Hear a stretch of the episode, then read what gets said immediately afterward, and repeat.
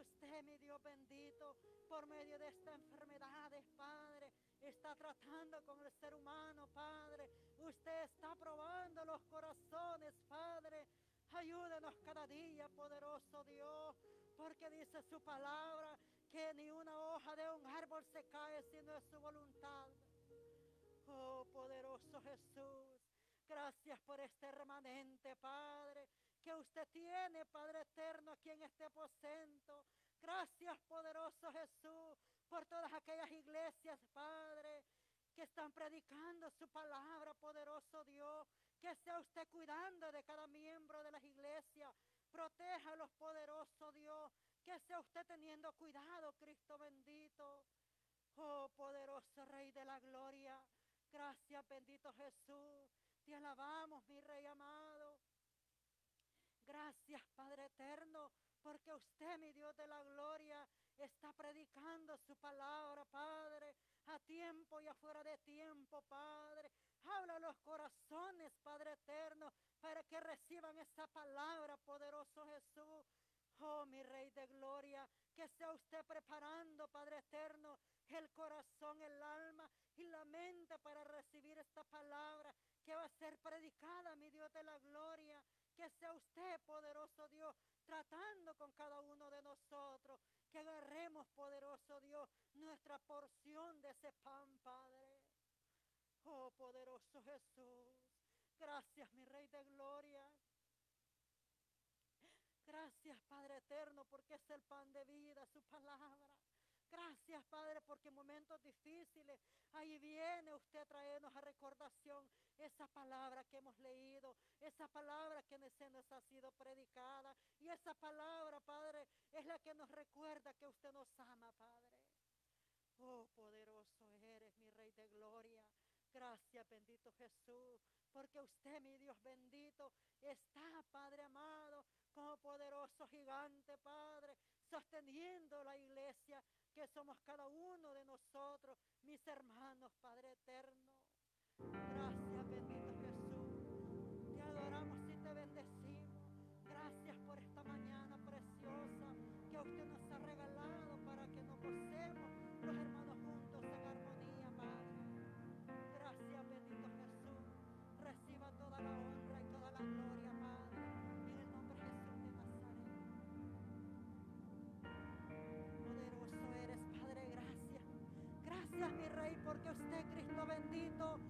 sido bueno, Padre eterno. Gracias.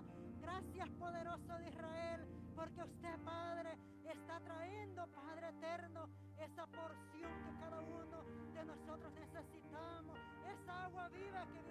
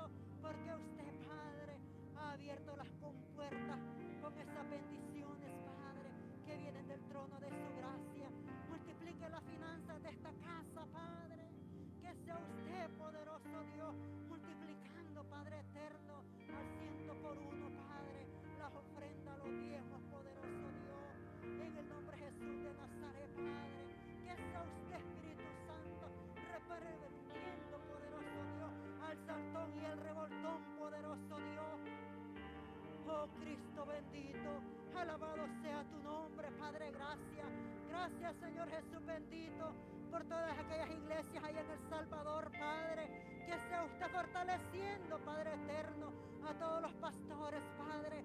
Deles esas fuerzas que necesitan, poderoso Dios, en estos tiempos, Padre amado. Que sea usted dando las fuerzas, Padre. Que sea usted proveyendo, poderoso Dios, el alimento espiritual, proveyendo las finanzas que necesitan, Padre, para que la obra camine, poderoso Dios. Oh, bendito eres Cristo de la gloria. Gracias, poderoso Jesús, porque usted, mi Dios de la gloria, ha permitido, poderoso Dios, que cada uno de nosotros vengamos a sus pies con un propósito, Padre. Que sea usted salvando, Padre eterno, aquellas familias, Padre, que aún no conocen de usted, Padre eterno, que estamos orando, Padre eterno, para que ellos vengan al conocimiento del Señor Jesucristo, Padre. Y yo sé, poderoso de Israel, que cada uno de mis hermanos, Padre, está orando por un familiar, Padre. Que sea usted contestando, Padre eterno, esas peticiones, Padre. Conteste, Cristo bendito, la petición de cada hermano, de cada hermana que han puesto en sus manos, poderoso Dios. Usted la contestará a su tiempo y conforme a su voluntad, Padre. Oh, bendito eres Cristo de la gloria. Gracias, poderoso Jesús. Gracias, Cristo de la gloria, porque usted, Padre eterno, va a tener cuidado, Padre amado, de cada uno de nosotros, Padre. El sábado, Padre, que van a comenzar, Padre eterno, la oración de los sábados, Padre. Que sea usted protegiéndonos, Cristo bendito, porque su palabra dice que el ángel de Jehová acampe alrededor de sus hijos, los guarda y los defiende, Padre. Gracias, bendito Jesús, porque usted va a preparar ese manjar, Padre, que usted tiene preparado para cada uno de aquellos hermanos que vamos a venir, Padre eterno. Vamos a poner nuestra disponibilidad, nuestro corazón, Padre amado, a venir, poderoso Dios, a levantar nuestras manos,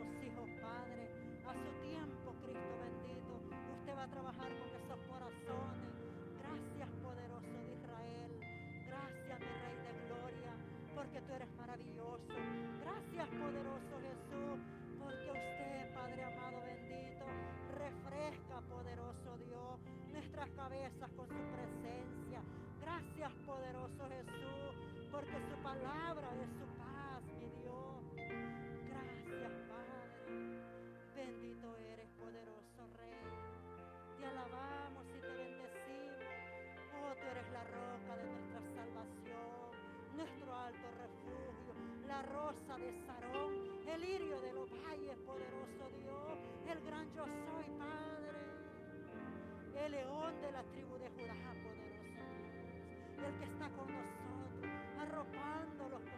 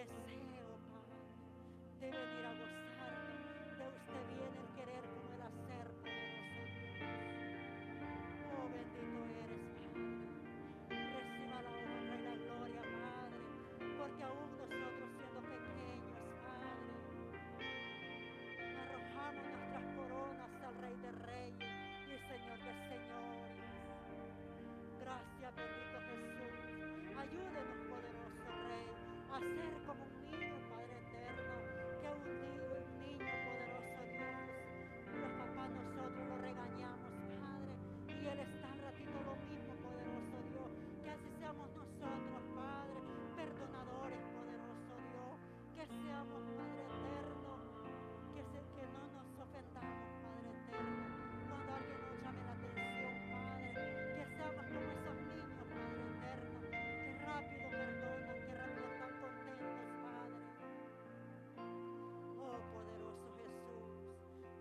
happened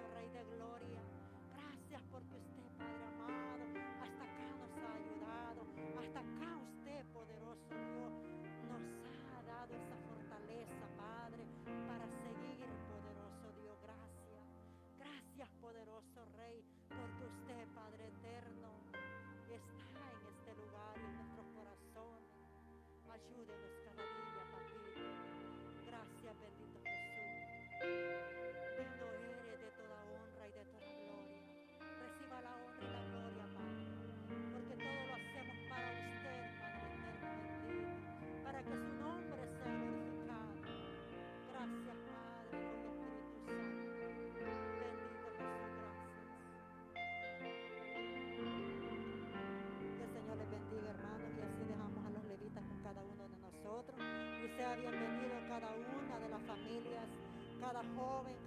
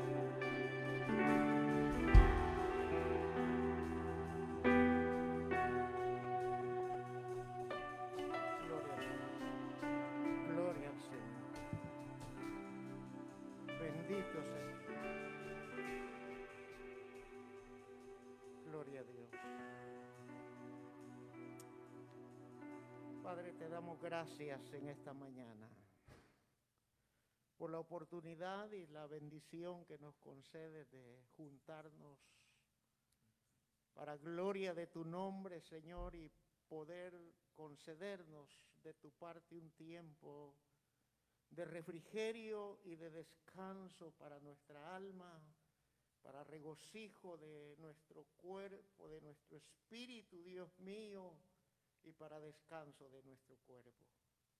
En el nombre glorioso de Jesús, te doy la honra y te doy la gloria. Amén y amén. Puede tomar su asiento, hermano. Muchas gracias a todos ustedes, hermano, que con su presencia no solamente eh, honramos a nuestro Dios,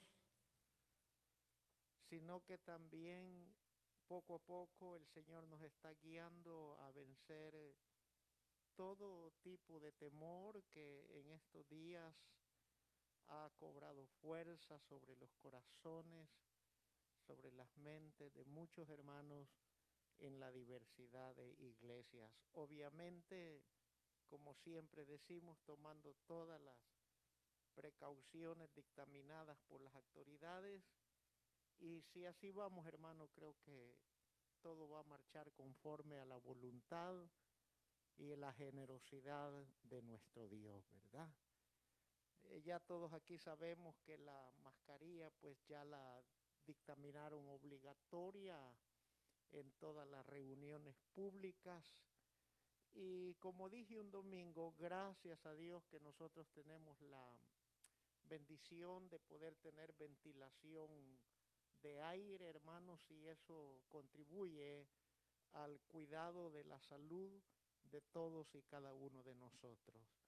Y no dudo, hermanos, que si seguimos así, eh, yo seguiré confiando y orando por toda la iglesia, que ninguno de nosotros, hermanos, va a ser afectado por ese mal que vuela en los aires, ¿verdad? Esa es nuestra eh, petición a Dios y ayúdenos a esta petición, hermano, y oremos al Señor para que hermanos de diversas iglesias, hermanos, cobren, cobren ánimo.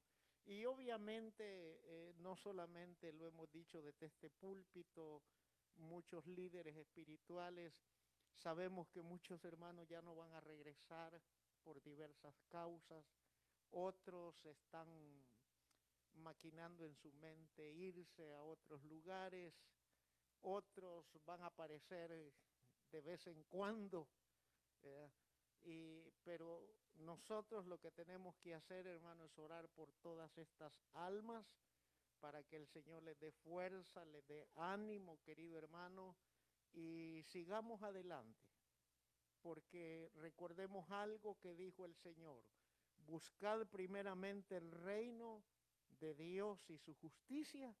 ¿Y qué dice? Y todas las demás cosas, dice, os serán añadidas, ¿verdad? Gloria al Señor. Muchas gracias, hermano. Hasta aquí nos quedamos con los cantos. Estaba pensando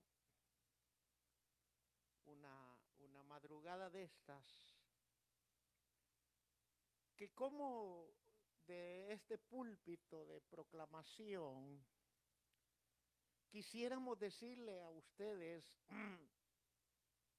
que todo va a estar bien, que el Señor ya abrió las ventanas de los cielos y bendiciones abundantes vienen sobre todos nosotros. En fin, hermano, ese, ese clase de mensaje que hasta cierto punto motiva, llena de esperanza y despierta una expectativa de todo aquel que lo escucha, ¿verdad? Y lo atesora en su corazón y camina conforme ese tipo de mensaje que no va a haber ningún problema, que todo está bajo control, y que nosotros no vamos a ser alcanzados por ninguna prueba que ha de venir sobre el mundo entero. Yo quisiera decirles eso a ustedes. Y no solamente decirles, sino que usted quizás coincida conmigo que anhela que así sea, ¿verdad? Que en lugar de menguar, vamos a ir creciendo en todo. Yo quisiera decirles eso y creo que ustedes coinciden conmigo. Pero de una cosa sí estoy seguro, que como dijo Jesucristo allá en el Evangelio de San Juan capítulo 16, versículo 33, que en el mundo la iglesia, los discípulos del Señor, vamos a tener diversas aflicciones. Pero Jesús dijo, confíen, porque yo he vencido el mundo. Y el salmista declaró esta gran verdad y él dijo, Jehová es nuestro pastor y nada nos va a faltar. Ahora bien, el apóstol Pablo más adelante declaró en Filipenses capítulo 4, verso 19, mi Dios pues suplirá todo lo que nos faltare de acuerdo a sus riquezas en gloria en Cristo Jesús, Señor nuestro. Pero también el apóstol Pablo aclaró algunas cosas que puedan llegar a hacernos falta en nuestro caminar cristiano. Y él dijo que teniendo sustento y abrigo, que con eso la iglesia debe de regocijarse en Cristo Jesús. Entonces, por eso les comenzaba diciendo, yo quisiera decirles que los cielos están abiertos y que cantidad de bendiciones materiales y especialmente en lo económico vienen sobre nosotros. Pero debo de ser honesto conmigo mismo delante del Señor y con todos ustedes, que no es así siempre. Y acorde a los escritos bíblicos, queridos hermanos, el aumento de las aflicciones en el mundo, en lugar de ir menguando, va a ir creciendo. ¿Cuántos dicen amén a eso? Y esto difiere de ese mensaje emotivo, de ese mensaje positivo, de ese mensaje, hermano, que alguien se levantó por allí, que el profeta o la profeta dijo, y todas esas cosas que de vez en cuando escuchamos por los diferentes medios, hermano, y a veces nos entusiasman y nos motivan. Pero esta mañana, como portavoz de la palabra del Señor, porque el mensaje no es nuestro, el mensaje viene del trono de la gracia. Y es el mensaje que ya está escrito. Yo quiero decirle, hermano, que esto es nada más, como dijo Mateo capítulo 24, que esto es principio de dolores. La tierra está comenzando a sentir un principio de dolores, de la aflicción que ha sobrevenido sobre el mundo entero. Pero de una cosa debemos de estar seguros, queridos hermanos, que los que confiamos en Jehová, Dios de los ejércitos, Él se va a encargar de tener cuidado de cada uno de nosotros. El abrigo, el sustento, la bebida y las cosas básicas para la vida, de hecho, no nos van a hacer falta. Pero no pensemos que porque sembramos una semilla, el Señor nos va a dar diez veces más del valor de la semilla. Si bien es cierto que Dios recompensa según las obras de cada uno, porque Él no se queda con nada. Él bendice. Pero lo que está garantizado en estos tiempos críticos que estamos viviendo y que seguirán viniendo. El apóstol Pablo le dijo al joven pastor Timoteo, en los postreros días vendrán tiempos peligrosos. Oiga, y cuando usted lee en el segunda de Timoteo capítulo 3, usted va a ver el carácter de una sociedad totalmente en crisis.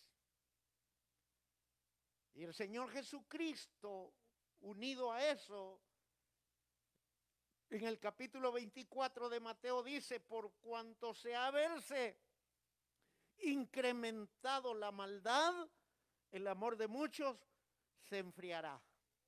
Ahora medite un poquito, hermano, y vea si verdaderamente no estamos ya en esos tiempos peligrosos.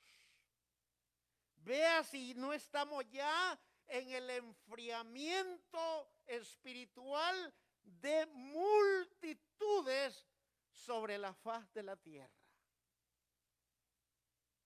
Por eso le reitero, hermanos, que estamos ya viviendo los tiempos peligrosos, estamos viviendo las aflicciones del mundo con mayor intensidad. Si no haga remembranzas cuando usted y yo éramos niños, veíamos esta escalada de maldad como lo estamos viendo hoy. Evidentemente que no. La maldad ha incrementado a tal grado que está cauterizando la conciencia de multitudes. Por eso que ese mensaje emotivo, ese mensaje de positivismo que despierta en muchos hermanos algún nivel de esperanza y de expectativa, usted y yo debemos de tener cuidado en aceptar ese tipo de mensaje, porque estamos viviendo principios de dolores como la mujer encinta. Por esa razón, que he titulado este mensaje, hermanos, el plan del destruidor ya está en marcha. Dios siempre ha empleado un método muy clásico o un método muy acostumbrado de avisar siempre a su pueblo acerca del mal que está por llegar. Dios siempre ha advertido a su pueblo Israel, siempre ha advertido a la iglesia del mal que se avicina. Y en algunas oportunidades ha sido Dios mismo que a través de la boca de los profetas, hermanos, ha anunciado a su pueblo acerca de la desolación que está a punto de desatarse por medio de invasiones de fuerzas oscuras de maldad, por medio, queridos hermanos, del sistema mismo del mundo y por medio de las mismas concupiscencias de la carne de cada persona, sea hombre o sea mujer. Dios siempre ha empleado su método de avisar. Y en el libro de Jeremías, en el capítulo 4, Dios habla a la nación de Israel, porque Israel había sido invadido por los asirios.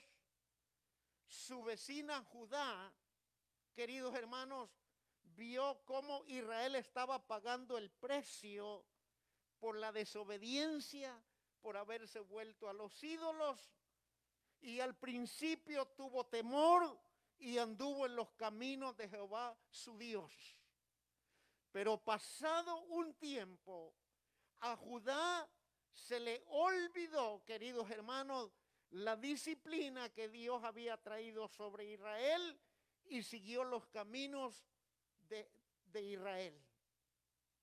Entonces, el Señor se encarga en avisarle tanto a Israel como a Judá, porque recordémonos que a estas alturas el reino ya está dividido en la tribu del norte y la tribu del sur. Entonces, en el capítulo 4, dice la palabra del Señor en el verso 5, anunciad en Judá y proclamar en Jerusalén y decid, tocad trompeta en la tierra, pregonad juntad y decid reunidos y entrémonos en las ciudades fortificadas. Significa que el anunciar a Israel y a Judá la invasión extranjera que se avecinaba, se tenía que oír sobre todas las calles de Jerusalén y sobre todas las ciudades de Judá, con el propósito y con el fin que no hubiera un tan solo habitante en aquel entonces que pudiera oír este anuncio y de esa manera ser guiados al arrepentimiento. Así como sucedió en tiempos antiguos, querido hermano, cuando Israel fue invadido por los asirios y Judá fue invadido por Nabucodonosor, el reino de Babilonia, así el Espíritu Santo sigue anunciando al corazón de cada iglesia, al corazón de cada cristiano, que se alinee con los preceptos divinos para que el mal no nos alcance. ¿Está conmigo, como dicen por ahí? Estamos hablando claro como el agua.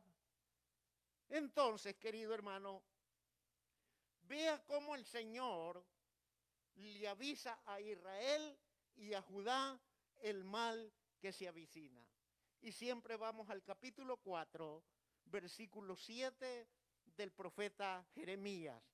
Y en el versículo 7 es interesante cuando uno se detiene a escudriñar y a leer el contenido, el propósito y la razón por qué Dios escribe o ha dejado escrito esta palabra.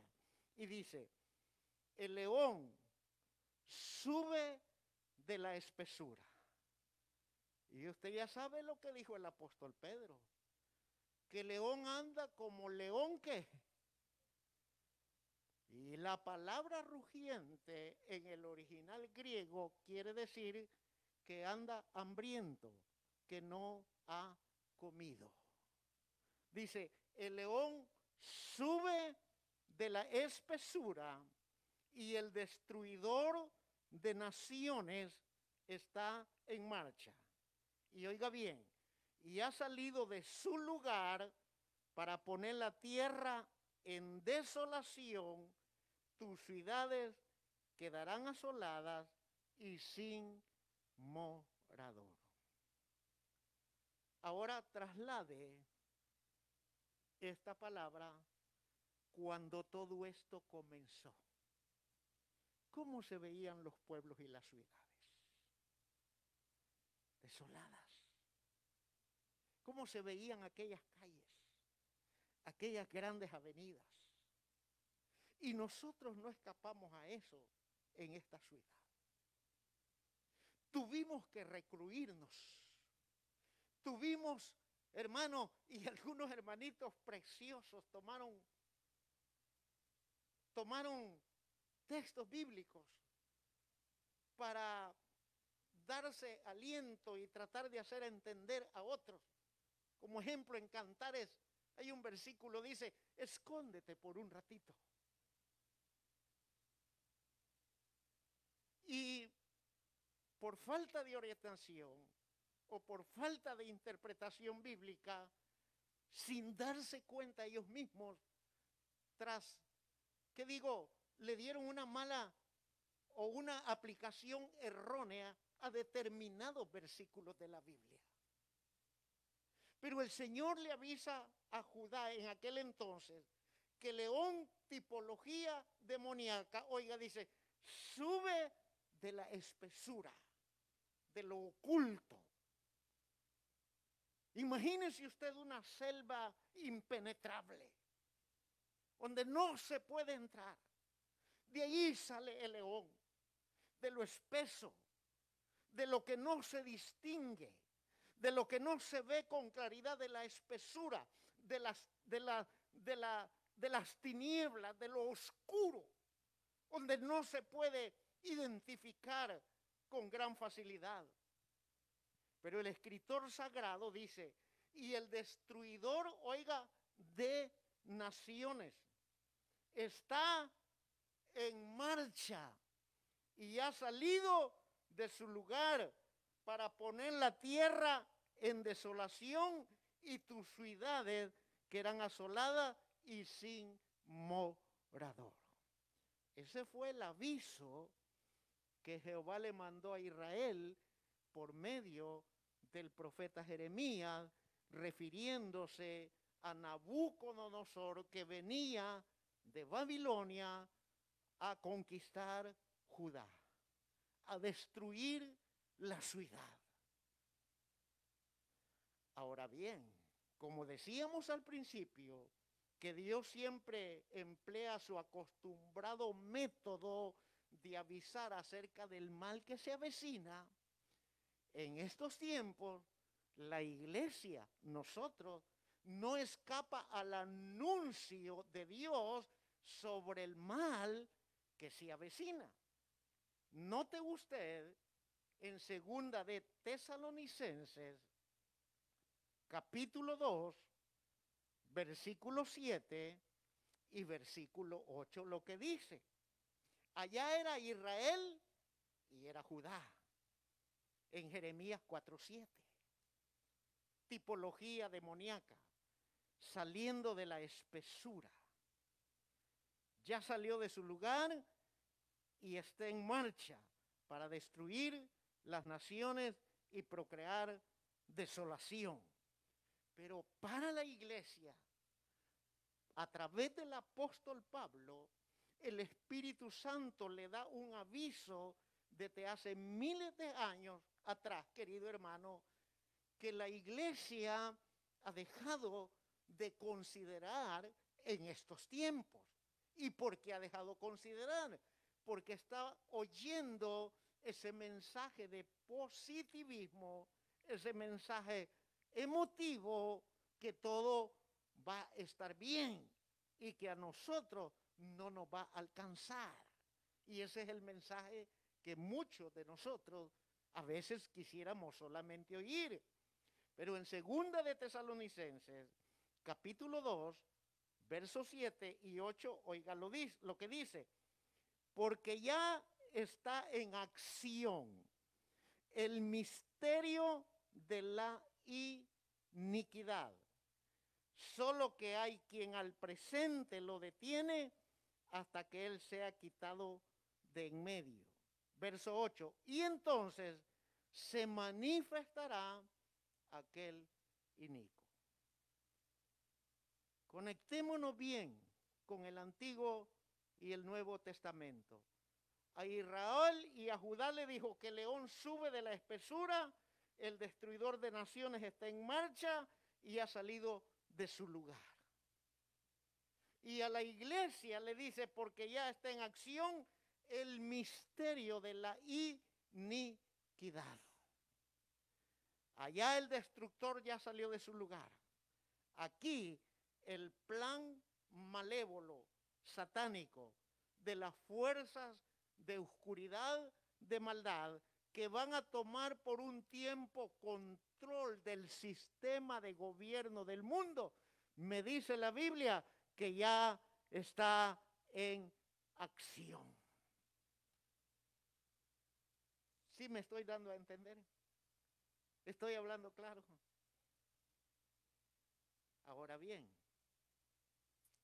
me gustó mucho lo que dijo nuestro buen amigo el pastor Ochoa en una conferencia vía telefónica desde Guatemala. yo no lo había visto así. Y él habló de esto. Ahorita esto se ha hecho obligatorio, ¿sí o no? Y las autoridades han dicho que no van a multar a la persona que no lleve esto, sino a la institución donde se encuentra la persona. Y que la multa va a ser de 500 dólares por cada persona que ellos encuentren sin esta protección. Si lo vemos desde el punto de vista de cuidado de salud, bienvenida esa medida, ¿verdad? Pero hay algo oculto porque el, el misterio de la iniquidad ya está en acción. Esto, dijo el pastor Ochoa, es un acomodamiento de nuestra voluntad. Oiga, es un acostumbramiento. Porque están diciendo, yo no puedo confirmar ni darle veracidad a eso, sino tratar de contemplarlo y de verlo de acuerdo a la Biblia, que la vacuna que viene tiene un ingrediente donde nos van a, ¿cómo se dice? Nos van a, a controlar a toda la población. Y los que se han metido en eso están temblando y están diciendo, será la marca del anticristo. Pero en esa ocasión llegábamos a la conclusión con el pastor que esto es el montaje de una plataforma para acomodar la voluntad y la mente de las masas humanas. No sé si me estoy dando a explicar. Esto es un acomodamiento de nuestra mente y de la voluntad. No estoy diciendo que esto sea ya la marca de la bestia. Pero para cuando eso se llegue a dar y los que se queden o los que nos podamos quedar, que estoy seguro que aquí ni uno de nosotros quiere quedarse, ya vamos a tener el hábito de algo que algo más que necesitamos para funcionar en el sistema de este mundo. Ojo, iglesia. Veamos las cosas desde el punto de vista bíblico, porque el misterio de la iniquidad ya está en acción. El plan malévolo de oscuridad para gobernar a las naciones ya está funcionando. Están haciendo pruebas. Están extendiendo la plataforma con el propósito de acomodar la voluntad del ser humano. Pero todavía no es el ejercicio de plantar la marca de la bestia, porque si así fuera, significa que la iglesia se quedó a expectar la gran tribulación. Pero yo creo, hermano, que si vivimos conforme la voluntad de Dios y le echamos ganas, aunque nuestro cuerpo diga no, aunque nuestra mente diga no, pero hemos creído con el corazón y perseveramos hasta el fin, nos iremos con Él antes que esas cosas se manifiesten sobre la faz de la tierra. Que nos vamos con Cristo, hermano. Por eso es que debemos de perseverar. El enemigo va a poner todo tipo de pensamiento, toda clase de desmotivación. Va a hacer que usted y yo nos clavemos, queridos hermanos, nuestra mirada en las deficiencias de muchos que nos rodean en las características o en el carácter negativo de los demás. Y usted y yo no nos vamos a dar cuenta que es un plan maquiavélico para separarnos, para apartarnos. En esta carrera, cerca de 29 años de ministerio pastoral, he visto infinidad de almas que comenzaron en el espíritu, pero que vinieron a terminar en la carne. En nuestro país, una hermanita muy amada, muy querida, hermano, que me daba tremendos dolores de cabeza y creo que les he testificado esto. Porque una, una joven que se convirtió a Cristo en sus primeros días de amorío con el Señor, hermano, ella llegaba vestida de una manera, pero como usted no tiene idea, de una manera totalmente indecorosa. Y no era una dama que anduviera en pasos malos.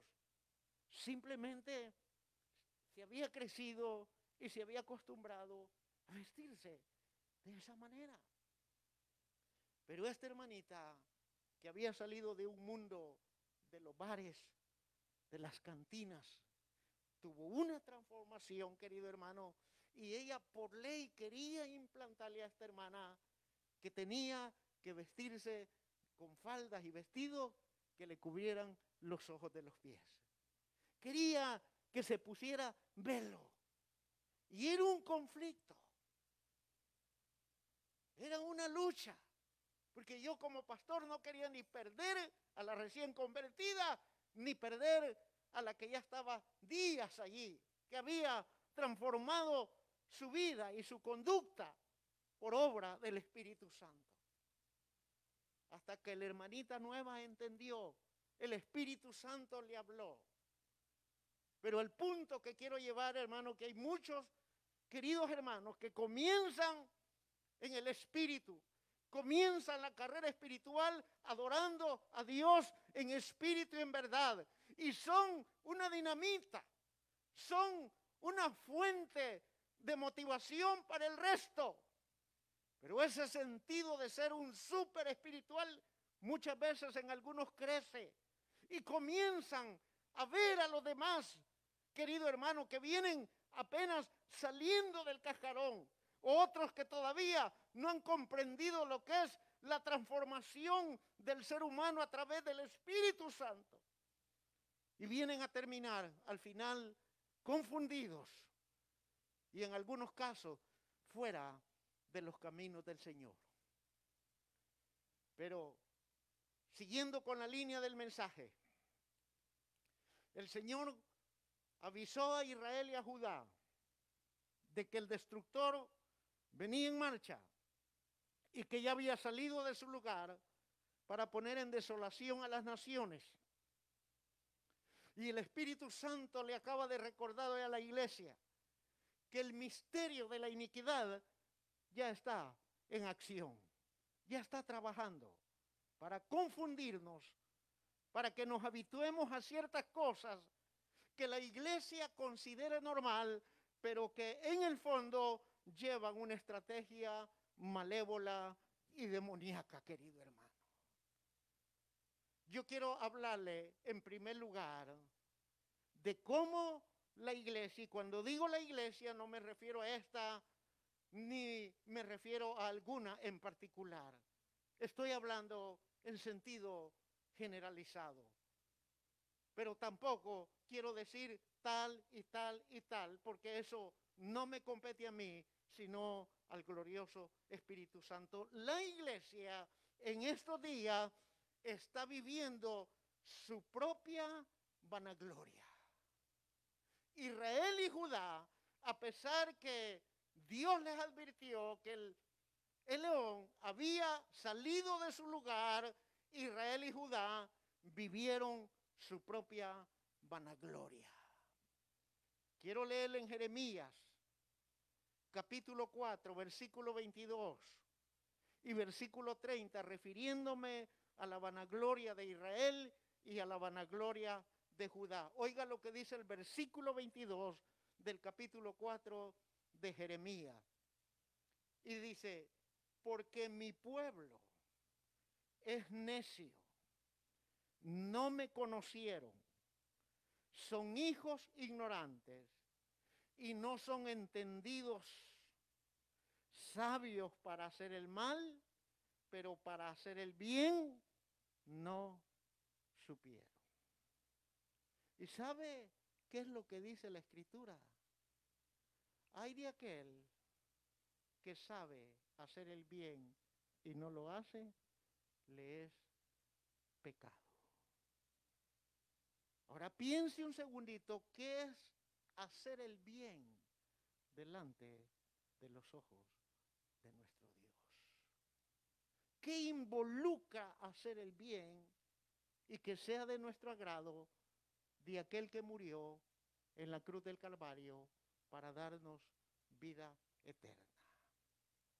Y el versículo 30 del capítulo 4 de Jeremías dice lo, dice lo siguiente, y tú, destruida, ¿qué harás? Aunque te vistas de grana. La palabra grana literalmente significa púrpura, el color púrpura. Y aquí todos sabemos que el color púrpura es el color morado en su máxima intensidad. Y el Señor le dice a Israel y a Judá, aunque te vistas de grana, aunque te vistas de color púrpura, aunque te vistas y significa de una cosa teñida. El color púrpura en, el ámbito de los colores no forma uno de los colores básicos que existen. El color púrpura sale de la mezcla del azul con el rojo. Y en la medida de la intensidad de la mezcla de ambos colores, así le va dando la intensidad del color púrpura. Y por eso que no solamente significa color púrpura, grana, sino una cosa teñida. Querido hermano, ¿cuántos cristianos hay sobre la faz de la tierra teñidos de la apariencia de ser cristianos? ¿Sí está escuchando? No forman parte de uno de los siete colores básicos que nos regala la vegetación, sino que es una mezcla y reflejan un color que no les pertenece, porque están teñidos. Y Dios se encarga de decirle a Israel y a Judá, aunque te vistas de grana, aunque te adornes, oiga, con atavíos de oro, aunque pintes con antimonio tus ojos, en vano te engalanas, vanagloria. Como queriendo decirle Israel y Judá, la gloria que tú reflejas ante mis ojos es vana. Tú te has engalanado en ti mismo con tus adornos externos. Pero date cuenta, Israel y Judá, que yo escudriño los corazones y peso los corazones de los hombres. Y que toda alma que pecare, esa morirá, ha dicho Jehová de los ejércitos. ¡Uh!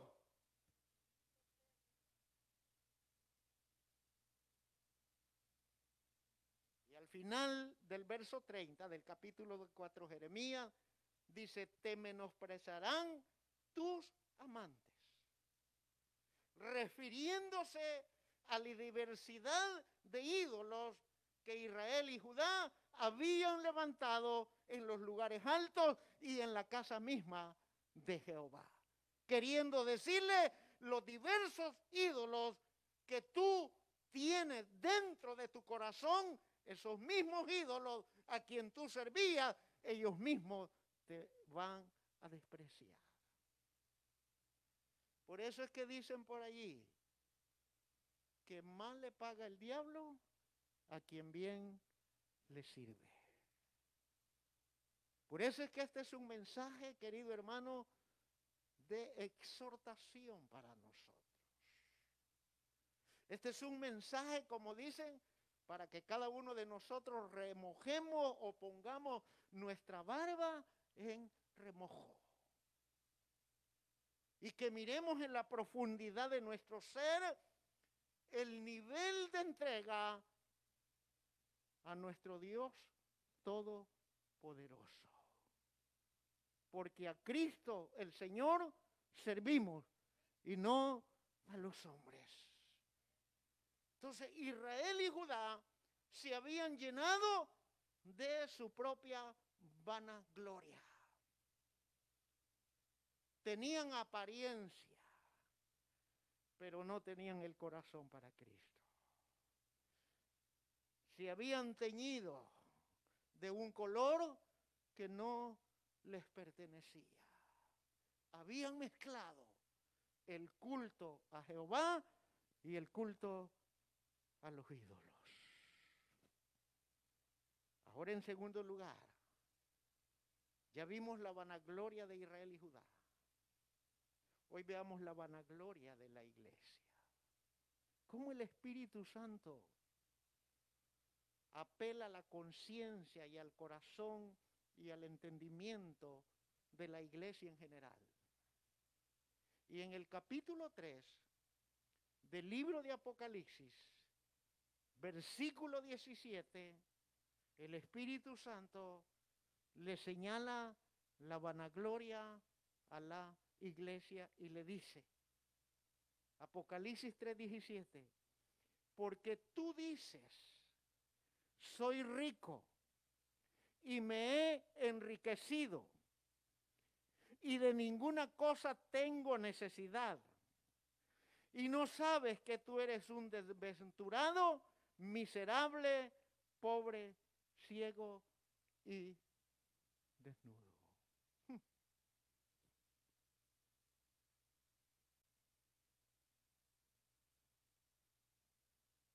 Yo le decía a la pastora, a mi esposa, una tarde de estas. Y reunía liderazgo el miércoles recién pasado. Y les hacía un desafío de carácter espiritual y de carácter económico. Y le decía a la pastora,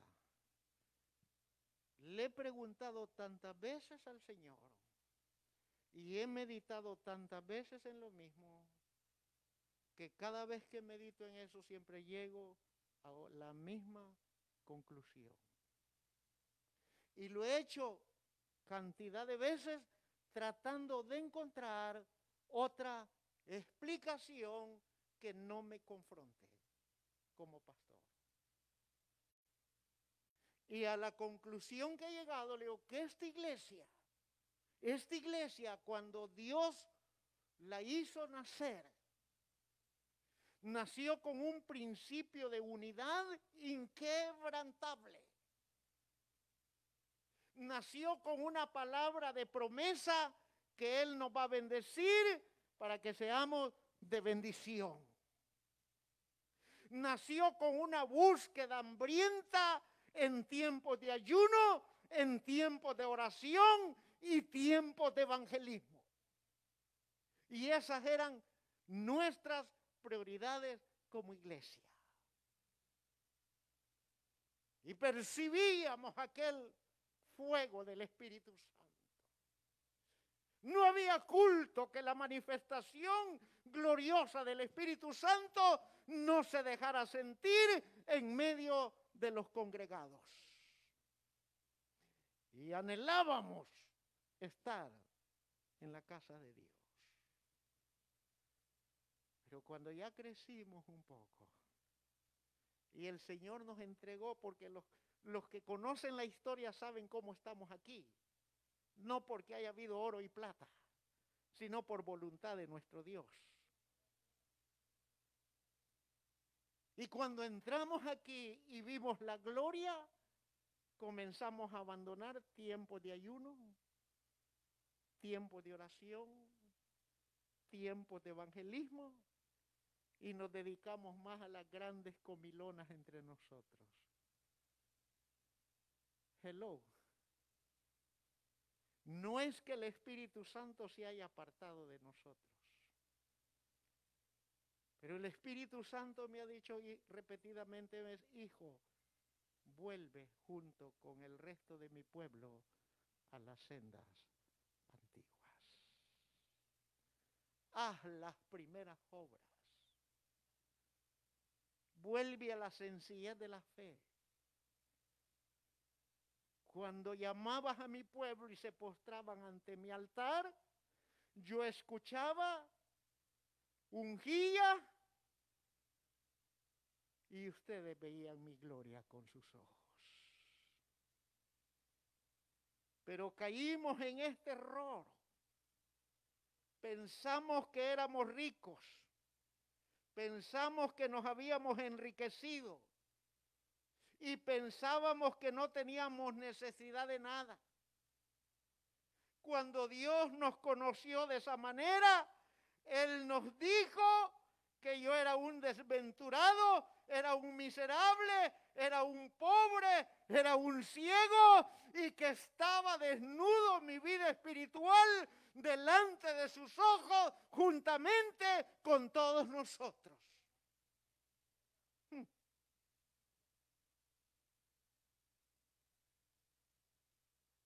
Pero qué bueno. Es mejor recibir los azotes de Dios que el azote del hombre porque el hombre es inmisericordia. Pero Dios, su misericordia es para siempre. Por eso es que en el capítulo 3 del versículo 12 de Jeremías, Dios me habló y me dijo que le dijera y que me dijera a mí mismo, 3.12 de Jeremías, ve y clama estas palabras hacia el norte y di, vuélvete, oh rebelde, dice Jehová. No haré caer mi ira sobre ti, porque mi misericordioso soy yo, dice Jehová. No guardaré para siempre el enojo. Reconoce pues tu maldad, porque contra Jehová tu Dios has prevaricado y, y fornicaste con los extraños debajo de todo árbol frondoso y no oíste mi voz, dice Jehová. Convertíos, hijos rebeldes, dice Jehová, porque yo soy vuestro esposo y os tomaré uno de cada ciudad y dos de cada familia y os introduciré a Sión.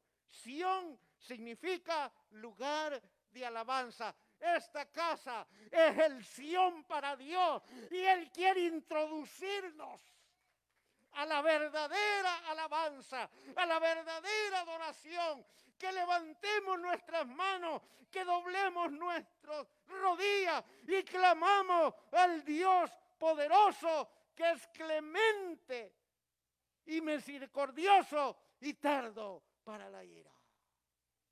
Por eso Dios no ha derramado su ira sobre su iglesia, porque Él es misericordioso y no para siempre guardará el enojo contra su mismo pueblo.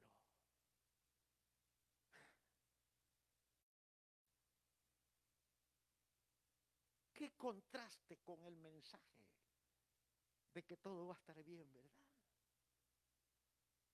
Qué contraste contra el mensaje. Dios tiene el control y nada me va a pasar. Qué contraste contra aquel mensaje. Que Dios ya abrió las ventanas de los cielos y vienen miles de dólares hacia mi casa y hacia mi familia. Qué contraste con aquel mensaje que nada nos va a pasar. Qué contraste con aquel mensaje. Que viniendo de vez en cuando, cuando yo quiero, cuando a mí me da mi santa gana y mi disparada voluntad. Y a mí no me importa lo que diga alguien. Con mi vida nadie se mete, yo hago con ella y yo quiero oír la voz de Dios cuando yo quiero. ¿Qué contraste? ¿Qué contraste contra aquellas mentes, querido hermano, que llevan una vida hoy cristianos mañana, ¿qué se les puede decir?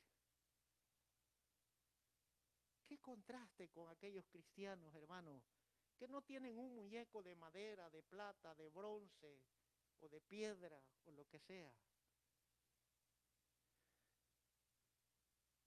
Pero que idolatran de una manera incontrolable a su propio ser y a sus propias familias que Dios con amor les ha entregado. Uf. Qué contraste con aquellos cristianos que la gloria de su existencia son lo que tienen, lo que Dios les ha dado.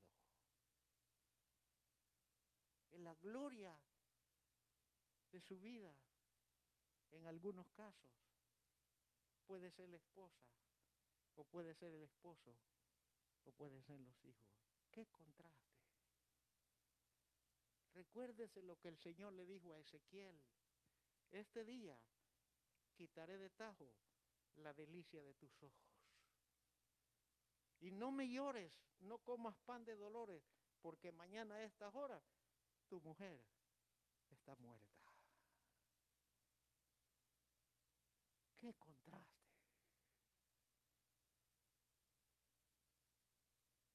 No coincide la palabra con la actitud de muchos de nosotros delante de los ojos de Dios, hermano. Dios trajo su gracia y nos convirtió de los ídolos muertos para servir a un Dios vivo. ¿Por qué estaré levantando yo ídolos en mi corazón? Yo amo a mis hijos y soy capaz quizás de dar la vida por uno de ellos. Amo a la mujer que me manda todos los días, porque en mi casa no mando yo. la amo. Ayer nos gozamos sirviéndole al Señor. Ella afanada y, y, y gracias, abro un paréntesis, gracias por todas estas lindas hermanitas que prestaron su tiempo. Usted no sabe la valiosa ayuda que prestaron a este par de viejos y más que a nosotros, al Dios eterno de la gloria. Eso va a ser recompensado. Y sabe, sabe hermano, no digo esto, dije que no lo iba a decir, pero mi lengua no es la de Cristo. ¿Sabe? Que fueron un poquito más de 900 dólares la bendición de ayer. Es que Dios recompensa lo que se hace con el corazón, hermano. Y Dios conoce la aflicción de estos viejos pastores. Dios sabe que de madrugada nos acordamos de cada uno de ustedes. Y le decimos al Señor, revélate a cada mente de mis hermanos, háblales en el Espíritu. Que esta iglesia puede entender que estos viejos pastores los necesitan hoy más que nunca. Nosotros solos jamás vamos a poder, hermano. Los 29 años de experiencia no cuentan si no tenemos el brazo de apoyo de ustedes.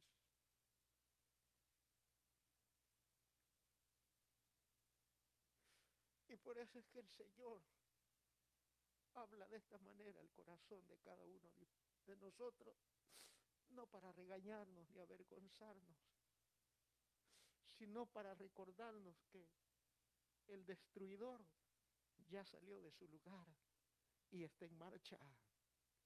Y que el misterio de la iniquidad ya está en acción. El anhelo del Espíritu Santo es que no nos durmamos en lo que el Señor nos ha dado hasta ahorita, hermano. ¿Sabe que no hay semana que por mi mente pase el rostro de cada uno de ustedes y los cuento.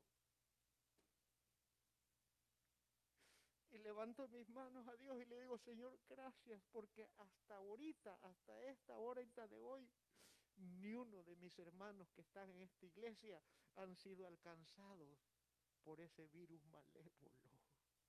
Gracias porque los ha guardado. Y cuando paso lista en mi mente y me doy cuenta, hermano, que en lo que se refiere a salud física, estamos controlados solamente podemos levantar nuestras manos y decirle, gracias Señor, porque tú así lo has querido. Póngase en los zapatos de aquellas madres que han perdido sus hijos, de aquellas esposas que han perdido sus esposos o viceversa, o de aquellos hijos que han perdido a sus padres, o de aquellos nietos que han perdido sus abuelos o abuelos que han perdido sus nietos o hermanos que han perdido a sus hermanos a causa de este mal. Póngase en los zapatos de ellos tan siquiera cinco minutos y sienta el dolor de esos corazones.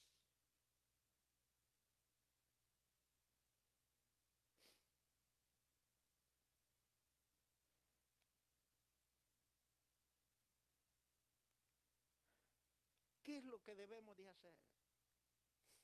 Si Dios le señaló la vanagloria a Israel y a Judá, y el Espíritu Santo le señala la vanagloria de la iglesia, ¿qué es lo que debemos de hacer? Lo que debemos de hacer es obrar o permitir que el Espíritu Santo obre en lo profundo de nuestro corazón. Porque ahí está el, daño. ¿De dónde? Santiago dijo, ¿de dónde vienen las guerras?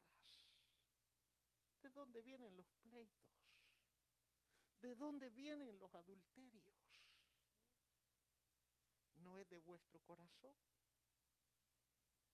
Pedís y no tenéis, porque pedís mal pedí para vuestros deleites. Lo que debemos de hacer, querido hermano, es que el Espíritu Santo, contribuir con el Espíritu Santo a que obre en lo profundo de nuestro corazón.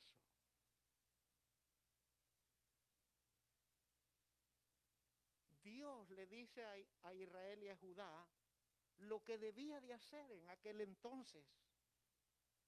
Jeremías, capítulo 4, versículo 4 y versículo 14. Oiga lo que le dice en el versículo 4 de Jeremías 4. Circuncidad, circuncidad a Jehová y quitar el prepucio de vuestro corazón. Varones de Judá y moradores de Jerusalén, no sea que mi ira salga como fuego y se encienda y no haya quien la apague por la maldad de vuestras obras. Y el versículo 14 del capítulo 4 de Jeremías dice, Lava tu corazón de maldad, oh Jerusalén, para que seas salva.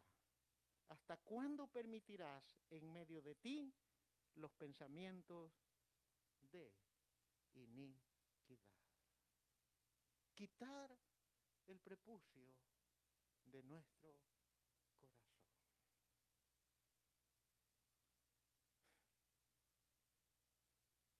El día viernes estuvimos aquí con la pastora haciendo los preparativos para la actividad del sábado. Y estábamos ahí picando el famoso repollo para,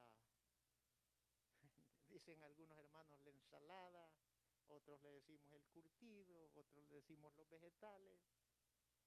Accidentalmente se me deslizó este dedo y se me encajó el cuchillo de aquí y llegó hasta acá, así de este lado. Y me quedó ahí el... Inmediatamente lo quité, no vaya a pensar que le cayó mi sangre al arco, no, inmediatamente. Y la pastora me curó, me lo envolvió y volvimos a la faena. Pero traigo esto como una reflexión. Yo no quería perder mi pedazo de piel. Porque para perderlo yo tenía que haberlo cortado de aquí. Inmediatamente lo pegué, lo envolví, lo apreté y ahí está. Y tengo fe que se me vuelva a pegar. Porque si no se me pega, entonces sí tengo que ir a una clínica que me pongan anestesia, me lo corten, me lo curen y vuelva a brotar carne y piel nueva. Pero yo no quiero eso. Yo quiero que se me pegue. Yo no quería perder el pedazo de carne y el pedazo de piel original. Y me dolió mucho. Me hacía el dedo pulsando, pero ahí estuve. Al punto que quiero llegar con esta ilustración, que el Señor le dice a Israel, circuncidar delante de Dios y quitar el prepucio, o sea, la carnosidad que había crecido como un simbolismo de su propia iniquidad. Ustedes de su propia voluntad le estaba diciendo el Señor a Israel y a Judá, tienen que cortárselo. No piensen que yo voy a llegar, los voy a dormir y se los voy a cortar. Ustedes solitos quítense el exceso de grosura, quítense el exceso de esa carnosidad, simbolizando la iniquidad de su propio corazón. Eso es lo que les estaba diciendo. Ahora, si el Señor le dice a Israel y a Judá lo que habían de hacer, que tenían que obrar en lo profundo de su corazón, porque Él no se los iba a quitar, ellos habían atraído el mal, habían desarrollado maldad de su propia voluntad, ellos mismos tenían que renunciar de su propia voluntad a esa iniquidad. Por eso, hermano, que cuando uno ministra liberación en gente que ha andado metida en el campo de la adivinación, de la santería, de la hechicería o de la brujería y tiene sus altares, la gente dice, vaya y quite. Uno tiene que ir y enseñarles y guiarles que así como ellos con su voluntad levantaron esos altares, ellos mismos de su voluntad tienen que tirarlos a la basura. Porque ellos se metieron, ellos tienen que salir. Entonces, el 14 del capítulo 4 de Jeremías le dice, laven su corazón de maldad. Y cuando ustedes hagan, entonces serán salvos. ¿Qué no se han dado cuenta hasta cuándo permitan en medio de ustedes los pensamientos de iniquidad? ¿Qué no se han dado cuenta que los pensamientos inicuos de su propia voluntad les ha traído esta invasión que está a las puertas? Porque el destruidor, el león, ya salió de la espesura y ha salido de su lugar para destruir las naciones y desolarlas. Y el misterio de la iniquidad ya está en acción. ¿Qué no se están dando cuenta? ¿Qué no nos estamos dando cuenta, hermano? Del masivo contagio de esa mortal enfermedad. No nos hemos dado cuenta. Y qué contradictorio. Y a las reuniones de alabanza y de adoración tenemos miedo. No queremos contagiarlo. Y ya todos sabemos eso. Pero a las tiendas, a los trabajos, a los quehaceres, sí vamos. Pero a la iglesia no. Me puedo contagiar. Y eso es lo que el Señor le está diciendo a Israel. ¿Qué no se han dado cuenta? ¿Por qué siguen permitiendo los pensamientos de iniquidad? Si eso abre puertas para el desolador. Y eso es lo que el Señor le dice a Israel y le dice a Judá. Pero también le dice a la iglesia. El Espíritu Santo le dice a la iglesia lo que debe de hacer. Y le dice en Apocalipsis capítulo 2, verso 5, oiga lo que dice, recuerda, recuerda por tanto de dónde has caído y arrepiéntete y haz las primeras obras. Pues si no, vendré pronto a ti y quitaré tu candelero de su lugar si no te hubieres arrepentido. Ahora, reflexionemos. ¿No es lo mismo que le dijo a Israel y a Judá Jeremías? ¿No es lo mismo que el Señor le dice a la iglesia de hoy día? Recuerda, remembranza, siéntate, medita. ¿Por qué estás permitiendo que los pensamientos de iniquidad persistan? ¿Por qué me miras de lejos? ¿Por qué me sigues de lejos? ¿Por qué me buscas de lejos? ¿Por qué te acuerdas de mí solamente en la angustia? Medita cómo te tengo. Yo he bendecido la obra de tus manos. En todo el tiempo de estar conmigo, tu calzado no ha envejecido, tu vestido no se ha roto. En todo tu caminar conmigo, siempre has tenido el sustento de todos los días. Medita, ¿por qué?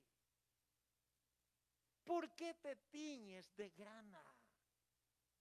¿Por qué te vistes de un color que no te pertenece? Escudriña dentro de ti. Si yo te digo, preséntate en sacrificio vivo, santo y agradable a Dios, porque esta es la dedicación, es el culto que yo acepto de parte tuya, amada iglesia dice el Señor. Ven. Yo no quiero tus riquezas. Si yo te pido la décima parte y te pido las ofrendas, es para probar tu corazón. Es para ver dónde verdaderamente lo tienes. Por eso lo hago. ¿Para qué quiero yo la décima parte si yo soy el dueño del oro y la plata, dice el Señor? Y yo soy el que abro las ventanas de los cielos para que sobre y abunde y haya pan siempre en abundancia para tu propia casa. Recuerda, recuerda de dónde has caído. Tengo algo contra ti que has dejado tu primer amor. Ya no me buscas. Tatarateas determinados cantos, pero hasta allí. Y dices, oh my God, como un hábito, como una expresión más que está en la boca de la iglesia. Y el Señor tiene que responder. Este pueblo de labios me honra, pero su corazón está lejos de mí. Sabes que aquí en esta casa, de nueve y media a diez, hay un tiempo de búsqueda de mi rostro. Imagínense lo que puede llegar a suceder si todos estuviéramos aquí a las nueve y media de rodillas, cada uno en su lugar delante del Dios de la gloria. Imagínense. ¿Por qué siempre vienes tarde ¿Acaso a tu trabajo llegas tarde? Recuerda de dónde has caído. Y cuando tú traigas a memoria qué es lo que te hizo menguar y descender para conmigo, entonces haz esto. Arrepiéntete. Está fácil. Ahora, para que tú identifiques que verdaderamente te has, te has arrepentido, vuelve a hacer lo primero que hacías al principio. Sirve a Jehová con regocijo. Entra por sus puertas con acciones de gracias. Canta al Señor con júbilo, con pandero y con danza. Grita júbilo porque el rey está en medio de este lugar para salvarnos. Canta un aleluya. Haz que el enemigo huya al escuchar mi nombre al unisónoso de toda mi casa. Cuando tú te arrepientas, vas a comprobar tu arrepentimiento volviendo a las primeras obras. Ahora bien, te estoy anunciando, dice el Señor. Si tú no haces esto, entonces no me dejas opción. Yo voy a venir personalmente y voy a, quitar tu candelero de su lugar. ¿Qué significa eso? Quitar el candelero de su lugar. ¿Qué significa?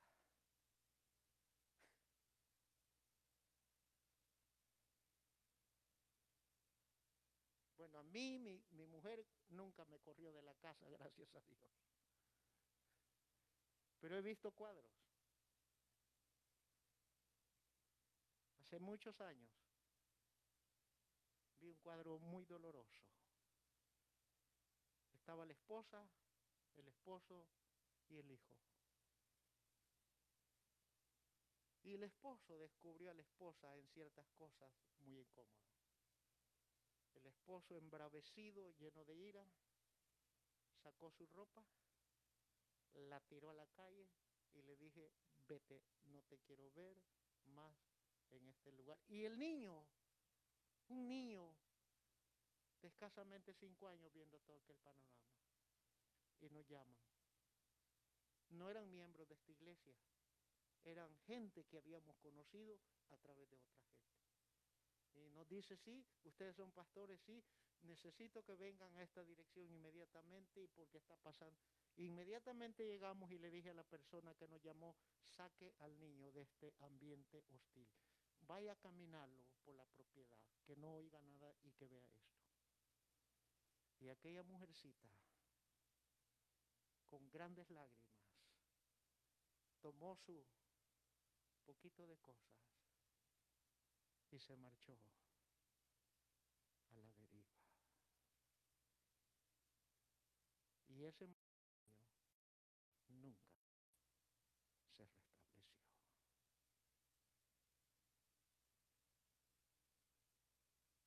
¿Me estoy dando a explicar? Si no vendré a ti y quitaré el candelero. Dicho de otra manera, tarjeta roja.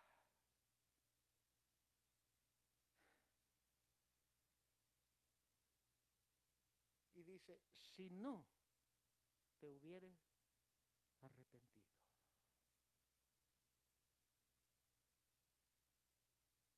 La tercera cosa, o la cuarta cosa que quiero hablar rápidamente, que no solamente debemos de obrar en lo profundo del corazón, sino que también debemos de obrar mejorando nuestros caminos y nuestras obras. Jeremías, capítulo 7, verso 1 al 7. Jeremías 7, 1 al 7.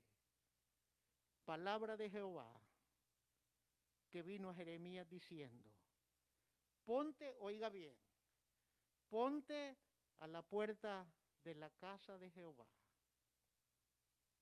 y proclama allí esta palabra y di, oíd palabra de Jehová, todo Judá, los que entráis por esas puertas para adorar a Jehová.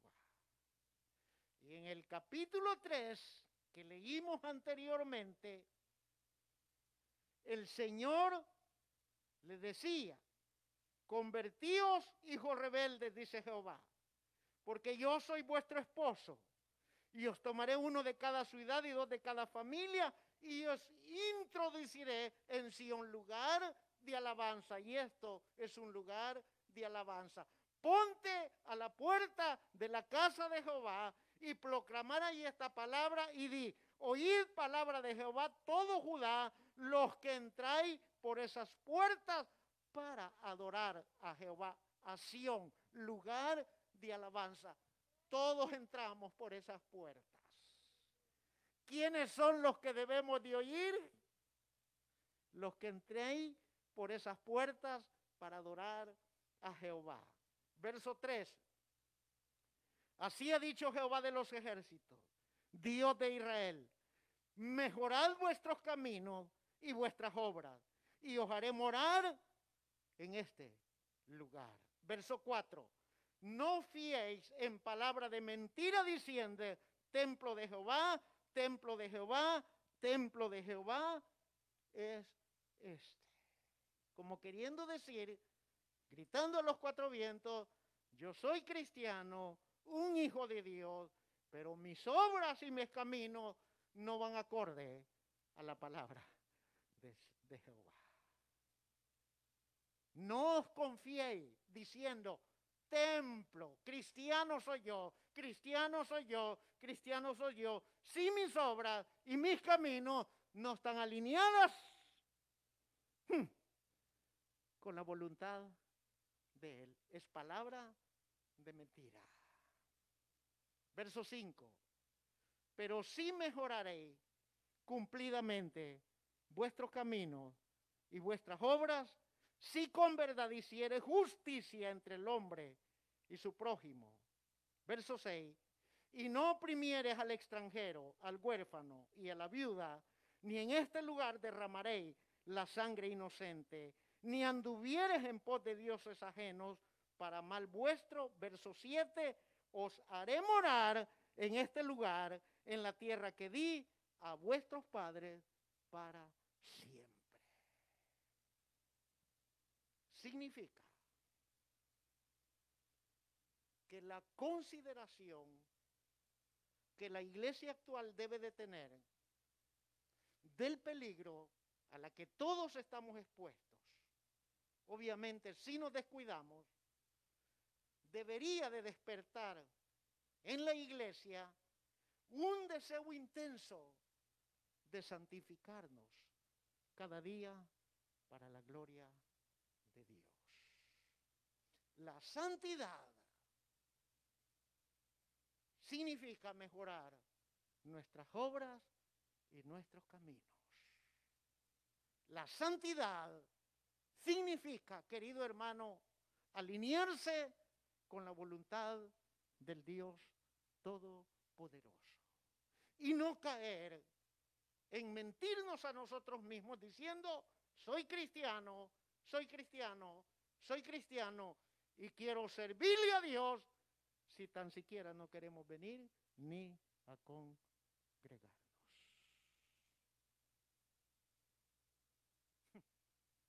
¿Qué clase de servidor será ese?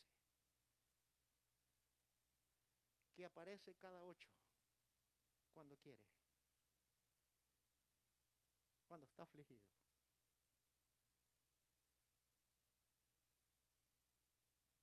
Ahora, para lograr santificarnos, hermanos, debemos de echar mano de la gracia de Dios que siempre está a nuestro alcance en el nombre de Jesús.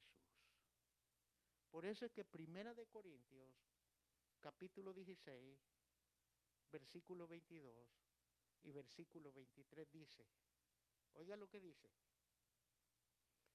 el que no amare al Señor Jesucristo sea anatema. Por eso es que Jesucristo dijo, por sus frutos los conoceráis. Y de la abundancia del corazón va a hablar nuestra boca. El que no amare al Señor Jesucristo sea anatema. La palabra anatema en el original griego significa una persona excomulgada que dejó de pertenecer. Por eso es que el apóstol Juan dijo, estaban con nosotros, pero nunca fueron de nosotros. Estuvieron aquí, pero nunca fueron de aquí. Porque el hijo, cuando es hijo de casa, defiende su territorio. Cuando es hijo, toma las armas que le pertenecen para defender su casa. Pero el que es miembro se lava las manos y simplemente dice, me voy.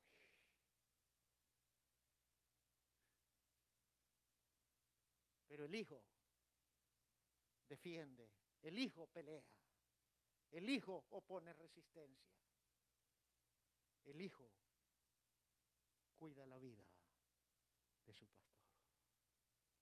Pero el que es miembro no le importa absolutamente nada. Y por eso dice, el que no amare al Señor Jesucristo sea anatema, persona excomulgada. Y luego dice, el Señor viene. Y el versículo 23 del capítulo 16 de Primera de Corintios dice, la gracia del Señor Jesucristo está con vosotros. Significa que para santificarnos debemos de echar mano siempre de la gracia de Dios que siempre está a nuestro alcance. Y no confundamos una vida religiosa con una vida entregada al servicio de nuestro Dios. Una vida religiosa impone cargas que ni ellos mismos pueden sobrellevar sobre sus hombros. Una vida religiosa quiere coaccionar, quiere manipular, quiere aventajar sobre la voluntad de los demás. Que si los demás no se alinean a su propio pensamiento, no son cristianos, están condenados. Una vida religiosa habla más de legalismo que de gracia. O mezcla la gracia con el legalismo.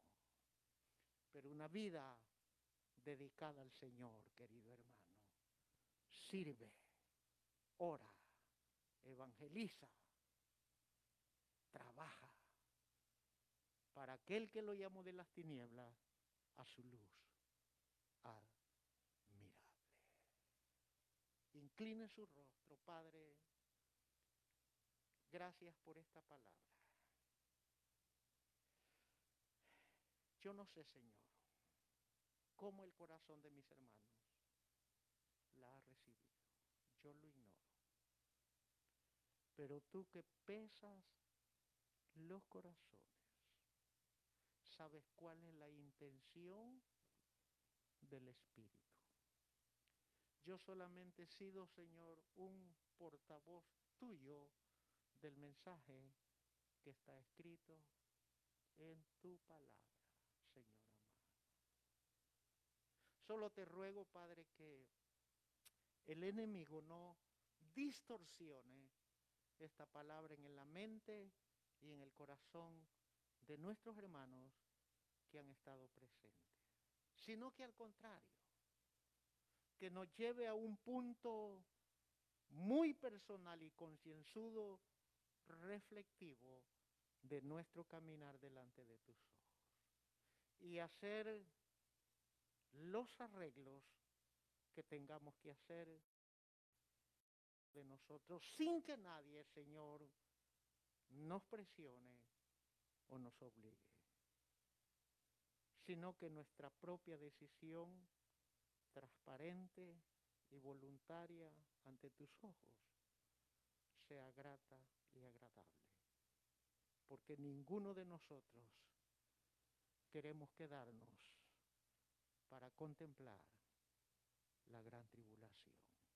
Yo he leído tu palabra que Cristo viene y que debemos de amarte, Señor, con entrega, con pasión, con dedicación, con servicio y honrándote siempre a ti, en el nombre de Jesús. Amén y amén. Va a pasar la pastora a consagrar los diezmos y ofrendas y no sé qué, qué otra dedicación ella tenga, solo me pidió que le concediera el tiempo y como yo soy sabio, ¿verdad? Obedezco. Gloria a Dios, gloria al Señor. Gracias hermanos porque han tenido este tiempo de espera para que podamos escuchar la palabra de Dios y sabiendo que la palabra de Dios siempre hace un efecto en el corazón de nosotros, porque dice su palabra que no vuelve a él vacía. Así es que espero que hayamos tomado un poquito cada quien de lo que el Señor nos quiso enseñar esta mañana y hablarnos, porque Él siempre tiene propósitos para nosotros, y es de hablarnos y enseñarnos, y sobre todo que meditemos en su palabra, para que hemos sido llamados. Al Señor por cada uno de ustedes. De veras que el Señor ha sido maravilloso con nosotros, ha sido bueno porque aquí estamos nuevamente, con todas las cosas que puedan suceder y las circunstancias, pero estamos aquí porque amamos a Dios. Yo creo que es el razón porque yo puedo estar aquí, porque amo a Dios y estoy agradecida con Él. Y pienso que por eso estamos todos. No venimos a hacer un número a esta casa, sino venimos agradecidos con el Señor y amarlo a Él más que a todas las cosas. Porque como decía el viernes antepasado que me tocaba predicar, que no, el Señor no es un número. Decimos, Él es el número uno en mi vida, no. Él no es un número, Él es todo para nosotros.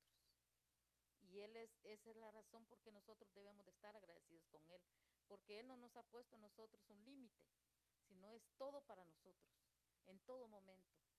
Y qué bueno que nos ha hablado esta mañana. Así es que vamos a consagrar y las ofrendas que traemos cada uno para el Señor.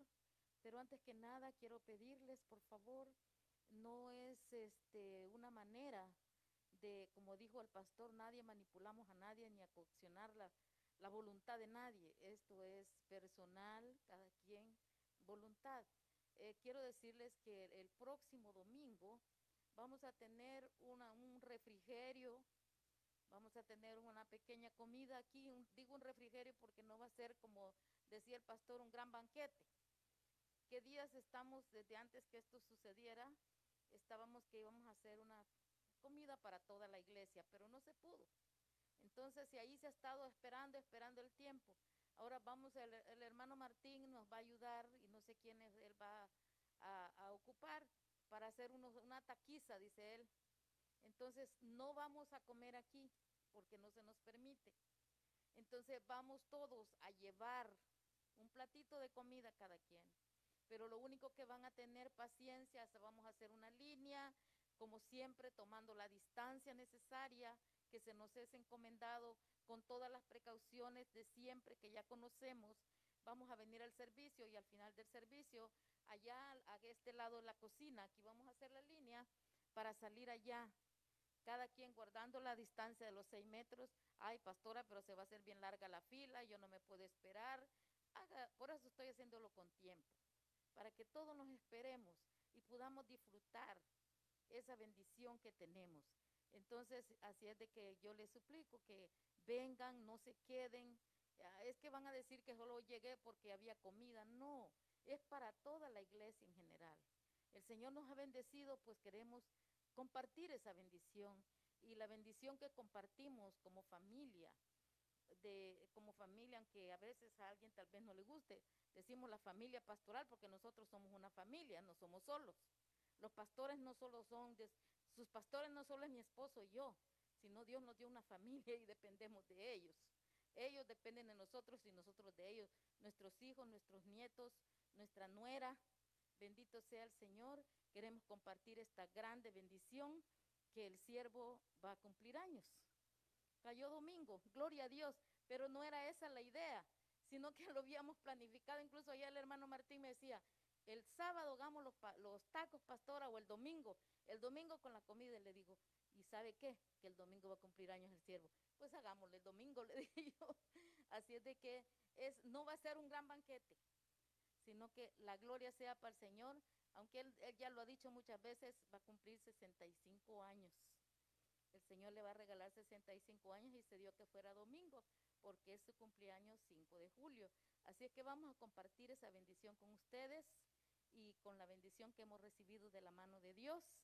Así es que quiero que estemos aquí y pues creo que todos amamos a nuestro pastor, ¿verdad? Así es que no necesita traerle nada al pastor si es su voluntad. Bendito sea el Señor, bienvenido es. Es que yo no traje un regalo. No es el mejor regalo que como pastores nosotros podemos recibir es el amor que ustedes nos dan y la entrega que tienen hacia el Señor. Con eso estamos suficientes porque teniéndonos a ustedes, como decía el pastor ayer en esa actividad, teniendo la mano de cada uno de ustedes dispuestos y con entrega y con amor y corazón al Señor, eso es todo lo que necesitamos. No somos nada sin la ayuda de ustedes. Un soldado no va a la guerra si no lleva arma, ¿verdad? Ustedes son nuestra arma. En un, soldado, en un, un soldado no puede existir si no hay un cuartel. Aquí hay un cuartel del Señor. Así es que todos unidos como siervos de Dios, todos unidos como pueblo de Dios, porque aquí no somos más nosotros que ustedes nunca. Somos servidores del Señor y de ustedes nosotros, para ustedes. Así es que espero que cada uno de ustedes pueda estar ese día y los hermanos que no han venido, díganles que vengan, que vengan a gozarse con nosotros. Amén. Así es que vamos a ponernos sobre nuestros pies, vamos a orar por los diezmos y las ofrendas y a despedirnos de una vez y como siempre eh, vamos a salir por la puerta de atrás igualmente guardando la distancia. No se me quede haciéndose ahí platicando y no, por favor, recordemos que tenemos nuevas reglas otra vez.